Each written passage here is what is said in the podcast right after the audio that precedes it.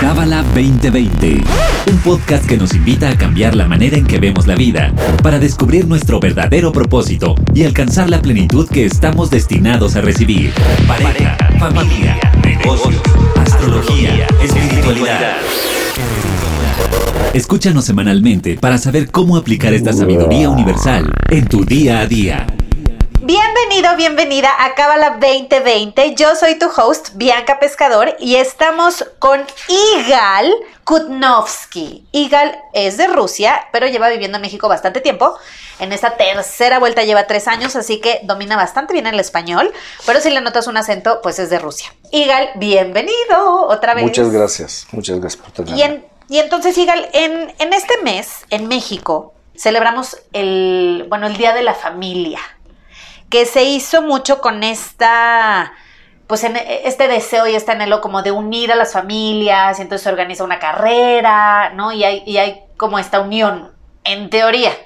Entonces el episodio de hoy lo vamos a dedicar a hablar de la familia, de por qué escogemos a los papás que escogemos, porque ahorita te platicaba, ¿no? Hay como, siento que hay estas tres fuentes, o sea, la gente que está increíblemente rayada porque escogió bien a su mamá y a su papá desde pues desde que según yo somos como almas no encarnadas. Después está la gente que está contenta pues con un papá pero con el otro no, o la mamá pero el papá no y así. Y el tercer caso que es cuando realmente es casi que una desgracia que uno haya escogido a estas personas. Parece que lo dije yo, pero no. O sea, es como en general. ¿Qué nos puedes decir de esto, hija? Yo creo que hay que hacer esta primera pregunta, ¿qué significa una familia? ¿Cuál es el propósito de nuestra familia? Entonces nace este bebé y tiene padre y madre. ¿Por qué también nosotros decimos a los papás, papá y mamá? Es, algo universal, ¿verdad? No, pero no sé si, si se pregunta, ¿por qué, por ejemplo, no llamar a mi papá Leve y mi mamá Natalia? hay casos, pero normalmente tú dices mamá y tú dices papá. papá ¿Por qué? Primero, mamá y papá, con todo respeto al idioma latín, de ahí surge esto, ¿verdad? Pero el, origen de estas dos palabras es ima y abba en hebreo. Y también, ¿qué significa ima? Es algo que se llama bina, la dimensión, la sefera bina. Y papá o abba, si, si leemos el Zohar, si leemos eh, libros de otros cabalistas, corresponde a dimensión que se llama Jochma. Jochma representa la fuerza de restricción, la habilidad de ver la luz en cada momento de nuestra vida. Y la dimensión de Binah representa físicamente, estoy hablando cómo, cómo, se, cómo se, eh, en una forma práctica, eso se aplica en este mundo. Entonces, Binah corresponde al secreto de amor. Ah. No amor quizás, yo sé que eh, en el mundo latino escuchamos amor, entonces automáticamente es algo pasional, como telenovela. Amor, es. Eh, sí, amor es realmente el poder de abrazar el proceso, como la madre que ama a su hijo. A lo mejor un hijo trajo 20 en matemáticas, pero la mamá ahí está, lo ama. Ve todo lo positivo. Vamos a decir, la mamá es capaz de ver lo positivo y lo negativo al mismo tiempo y amar las dos cosas en su hijo. ¿Ok? Y ese es ya más lo que nosotros llamamos el amor verdadero. Porque, por ejemplo, hay tantos problemas de relaciones. Comenzamos con hasta la pareja. Porque yo te amo, ¿qué significa te amo? En la realidad no es exactamente te amo. Yo te necesito porque tú me das algo que me falta y por eso te amo. Claro. El momento que yo no recibo de ti lo que tú me das, se acabó el amor. Ah. Eh, a veces en la casa, los, nosotros como papás, amamos a nuestros hijos cuando ellos traen 100 en matemáticas. Si traen 20, ya no los amamos más. Porque ¿qué vamos a decir a los vecinos o a los otros familiares, etcétera? Entonces, regresando con que nosotros comenzamos. La posibilidad de restricción, la posibilidad de ver la luz, ¿Qué significa esto? ¿Qué significa esta idea de la luz de Jochma? Eso tiene que ver con algo que nosotros llamamos ama a tu prójimo como a ti mismo. ¿Por qué hay violencia, muerte, maltrato, abuso de las mujeres, etcétera? Porque nosotros al no ver la luz en nosotros, ver que nosotros somos seres de luz, no somos capaces tampoco ver esta luz en cada persona y la verdad también animal, vegetal, y mineral que nos rodea. Entonces, eh, la verdad, la gente, y yo, y, yo, estoy totalmente de acuerdo, hay muchas organizaciones que están protegiendo los animales. Eh, yo conozco una persona que está juntando los pobres caballos abusados y em, eh, burros, etc. Pero el problema es mucho más profunda. Si el ser humano se maltrata a sí mismo, y maltrata a su pareja y maltrata a sus hijos. Pues animales y vegetales es, no, no cuenta. Entonces, ¿qué significa Jochma? Es mi sensibilidad, gentileza de poder percibir la luz en todo. Esa es la fuerza del Padre. La fuerza del Madre es la fuerza de amor. Amor quiere decir, sí, todos, yo sé que para nosotros nuestros hijos son más genios y más, más Einsteins y, y, son más bellos y más increíbles, pero eh, no exactamente. También nuestros hijos van a tener sus fallas y sus cosas, y aunque los vamos a defender en la escuela y la madre ahí va como una tigresa a proteger a su hijito, el, el, el angelito, pero este angelito también a veces es travieso y la mamá lo sabe y lo ama y está dispuesta a dar su vida por él o por ella. Y está bien, es natural. Entonces, ¿por qué niño es, tan increíble? ¿no? Dice papá y mamá, ¿por qué nos llama por nombre? Porque los padres transmiten, aparte de comprarles comida o ropa o sus cosas de la escuela, transmiten energía. Entonces, cuando el niño dice mami, mamá, es conectarse no nada más con la sopa y con torta o no sé qué, es recibir esta energía de amor. Cuando el niño dice papá, es para recibir esta habilidad de ver la luz en cada situación, en cada persona, en cada momento. Es el propósito. Entonces, ¿qué es la familia? Es unos preceptos bíblicos dice que dice Moisés en la Biblia que persona debe de honrar, respetar a sus padres si él quiere prolongar su vida. Pero tú dices a veces hay padres que abusan de sus hijos. A veces eh, yo amo a mí a uno de los parientes y otro no. A veces ninguno de los dos. A veces sí. Es un secreto. Y yo estoy hablando de, de la idea de la familia si yo no recibo la conciencia de por lo menos tener respeto a una persona, dos personas en mi vida. ¿Qué significa respeto? Poder recibir. Para poder recibir de ti te tengo que respetar. Yo me tengo que poner más abajo. Es lo que significa. ¿Qué significa respeto? Yo te respeto.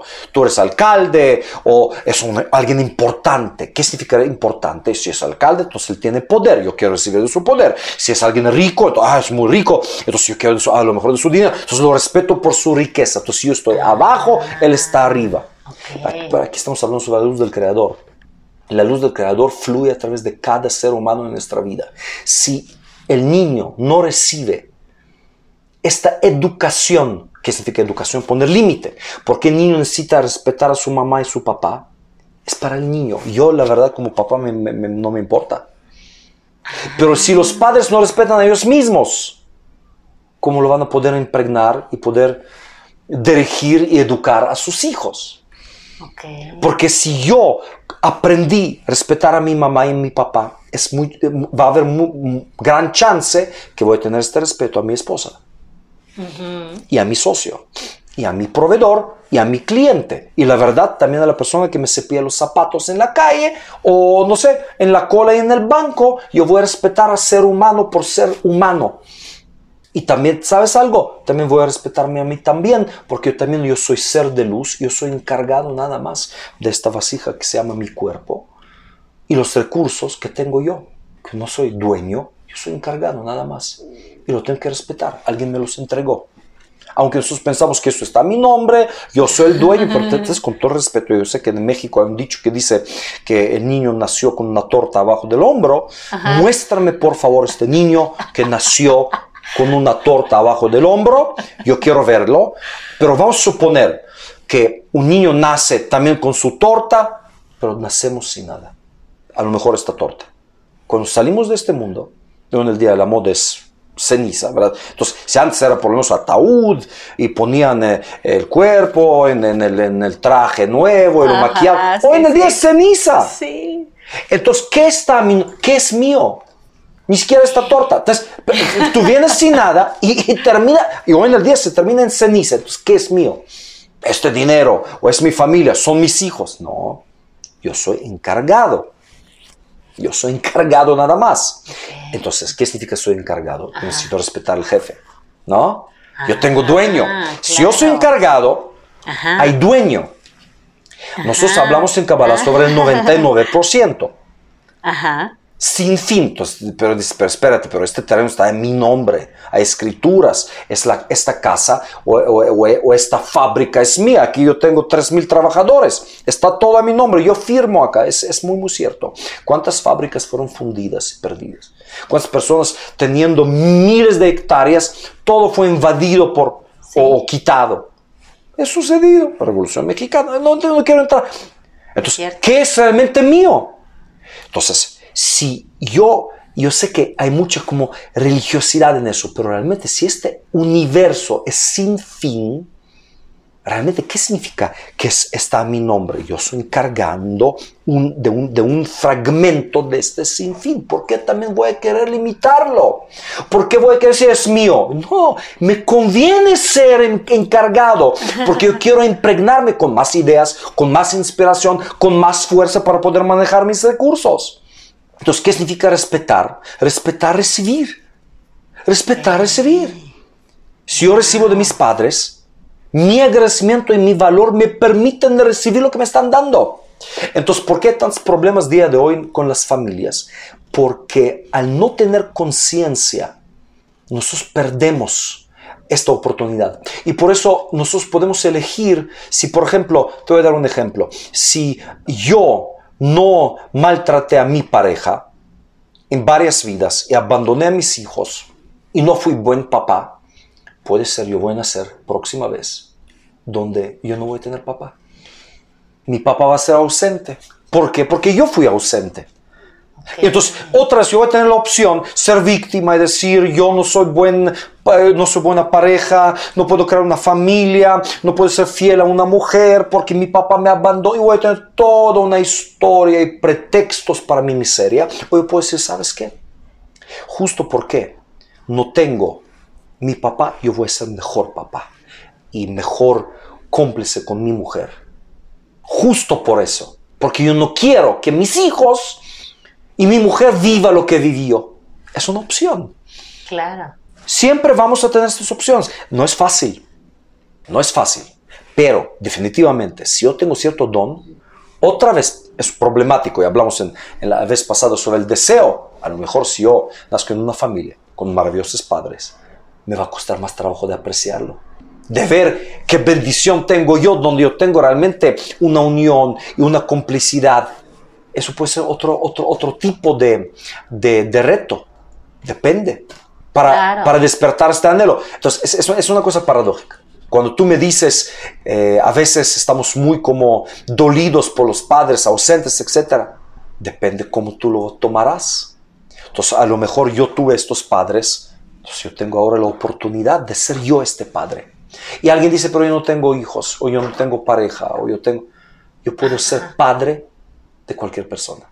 ¿Cuál es el propósito de la familia? Es un entrenamiento. Es un entrenamiento. ¿Cuál es el propósito de este entrenamiento? Por ejemplo, yo tengo mis hijos, tengo un hijo grande de 20 años, 21 años.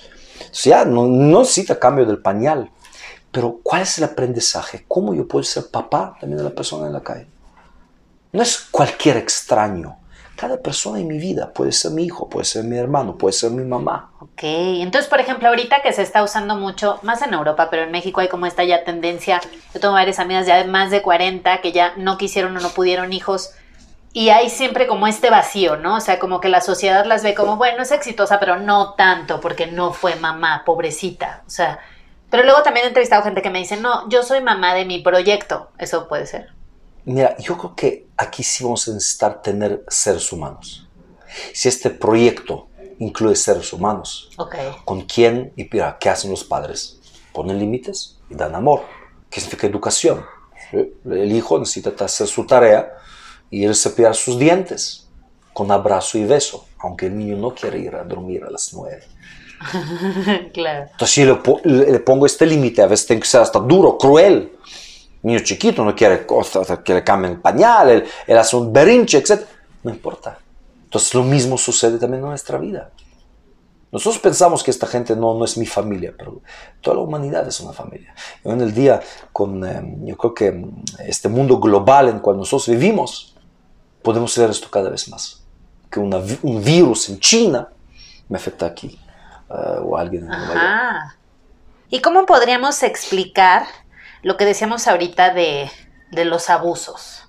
¿No? O sea, de tantas mujeres siendo abusadas el 98% por familiares, o sea, por el papá, el tío, el primo, el sobrino. O sea, ¿por qué se da esto? Porque a la hora que, que yo voy a una reunión y entonces digo, no, es que nosotros elegimos a nuestros familiares, o sea, me quieren mentar la maceta con justa razón porque me dicen, yo no creo que en mi sano juicio. Entonces, ¿cómo se puede explicar esto?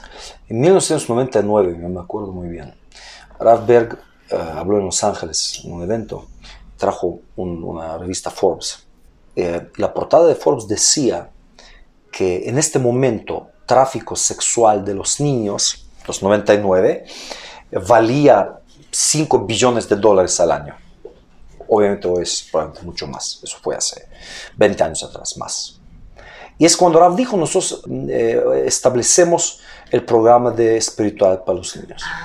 Eso fue la razón. Ok. ¿Qué dijo el Rav? ¿Cuál es el problema? Que probablemente estos abusadores fueron abusados. Seguramente. ¿Ves? ¿Por qué están abusando? Porque es la conducta que ellos han recibido. Entonces es un círculo vicioso. ¿Cómo tú rompes este círculo vicioso? Ajá. ¿Cómo tú rompes este círculo vicioso? Eso se llama masa crítica. Masa crítica. Definitivamente, mientras hay abuso del débil, aparentemente la mujer es más débil, aparentemente, aunque es mucho más fuerte, pero es más débil a lo mejor físicamente y por eso el hombre está aprovechando y está abusando de... Pero, ¿cuál es el problema? Desde el punto de vista de la Kabbalah, mientras la mujer no está contenta, no está plena, no está expresada, no hay solución para la sociedad. Por eso se dice que es Mesías, de acuerdo a Kabbalah, lo que dice el Zohar, cuando el sol y la luna van a llegar al mismo tamaño. Es imposible físicamente, pero ajá. obviamente la explicación acá es que no se trata de sol y luna ahí, ahí en el eh, sistema solar, pero se trata de mujer y el hombre. Wow. ¿Cuál es la fuerza, el poder de la mujer? Es reflexión, amplificación, multiplicación. Entonces, la mujer recibe un espermatozoide y su cuerpo, a nivel físico, lo multiplica en eso. Que es ser humano, recibiendo un- una cosita. Eso produce la mujer. Entonces, si la mujer recibe amor, recibe respeto, y dignidad, y prosperidad, y espacio, lo va a compartir, lo va a multiplicar billón de veces más. Si la mujer recibe abuso y maltrato, desgraciadamente, eso va a ser multiplicado billones de veces más. Wow, me encanta. Qué empoderador, qué hermoso. Llega algo más que tú quieras agregar. Yo creo que cada ser humano necesita encontrar su familia, con- encontrar su casa, su casa para su alma. Y a veces no recibimos esta casa a lo mejor en nuestra casa. Hay que crearla. Y lo podemos hacer donde estemos, en mi proyecto, en mi vecindad, con mi pareja, con mi amigo. No hay pretextos. Manos a la obra. Ay, me encanta. Muchas gracias. Muchas gracias. Y también gracias a ti por escucharnos. Nos escuchamos nuevamente el próximo viernes. Bye bye. Este episodio fue traído a ti por el Centro de Cábala México. Visítanos en Instagram como Cábala MX. Visita cábala.com, elige el idioma de tu preferencia y entérate de todos nuestros eventos.